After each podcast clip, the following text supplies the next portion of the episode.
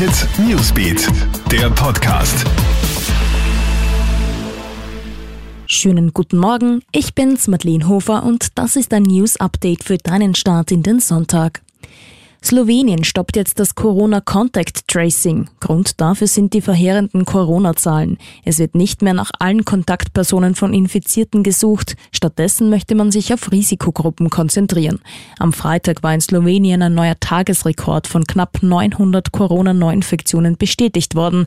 Deshalb hat man in sieben von zwölf Regionen darunter auch in der Hauptstadt Ljubljana, Bewegungsbeschränkungen eingeführt. Die jeweiligen Regionen dürfen nur noch aus triftigen Gründen verlassen werden. Außerdem sind Veranstaltungen und Versammlungen verboten und die Maskenpflicht gilt auch im Freien. Nach dem tragischen dreifachen Kindesmord im Wiener Bezirk Donaustadt sind jetzt erste Hintergrunddetails bekannt. Eine 31-Jährige soll ja gestern ihre drei Kinder im Alter von acht Monaten, drei und neun Jahren getötet haben. Die Mutter hat sich in der Einvernahme geständig gezeigt. Sie dürfte Ehe- bzw. Familienprobleme gehabt haben.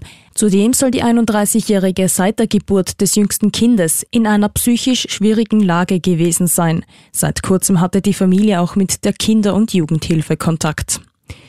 Heute starten noch die Herren im alpinen Skiweltcup in die neue Saison. Beim traditionellen Riesentorlauf in Sölden sind ja wegen der Corona-Pandemie keine Fans dabei. Eröffnet wird das Rennen vom Slowenen Jan Kranjec. Als erster Österreicher kommt Marco Schwarz mit Startnummer 16, direkt gefolgt von Matthias Meyer. Weiter sind Roland Leitinger, Stefan Brennsteiner, Vincent Kriechmeier, Raphael Haser und Thomas Dorner für Österreich am Start. Nicht mit dabei ist Manuel Feller, ihn plagen Rückenprobleme und Diebstahlanzeige per Mausklick. Ab sofort kannst du einen Diebstahl unter bestimmten Voraussetzungen über eine zentrale Online-Plattform per Formular anzeigen. Das Anliegen der Opfer wird dann automatisch an die zuständige Polizeidienststelle weitergeleitet. Innenminister Karl Nehammer spricht von einem Zeichen für das Fortschreiten der Digitalisierung in der österreichischen Polizei. Soweit ein Update. Aktuelle Infos gibt stündlich im Kronehit Newsbeat sowie laufend online auf kronehit.at. Krone Hit Newsbeat, der Podcast.